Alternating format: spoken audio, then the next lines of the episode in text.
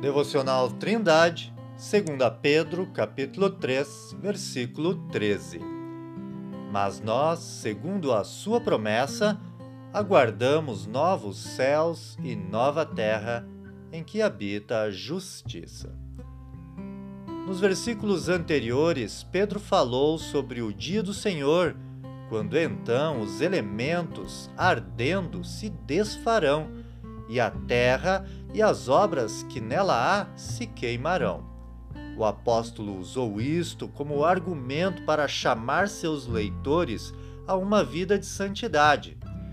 Agora, o apóstolo nos conforta explicando que o fogo destruidor que virá sobre todo o mundo não é o fim para o cristão mas apenas o começo de uma vida maravilhosa na presença de Deus. Anos depois desta carta, Deus revelou a João detalhes sobre os eventos anteriores e posteriores da vinda de Jesus.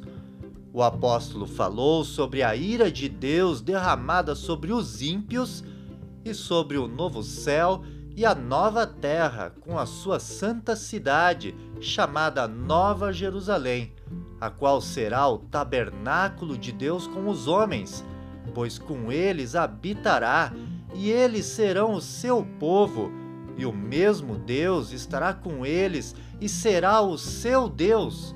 E Deus limpará de seus olhos toda a lágrima, e não haverá mais morte, nem pranto, nem clamor, nem dor, porque já as primeiras coisas são passadas. Apocalipse, capítulo 21, versículos 1 a 4.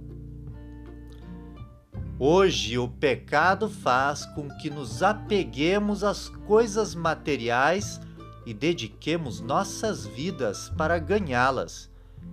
Porém, biblicamente, todas elas serão destruídas pelo fogo.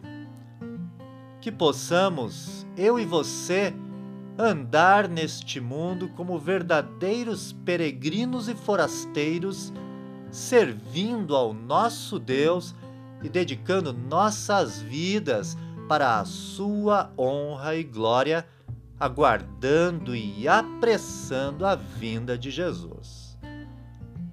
Que Deus abençoe você Tenha um ótimo dia!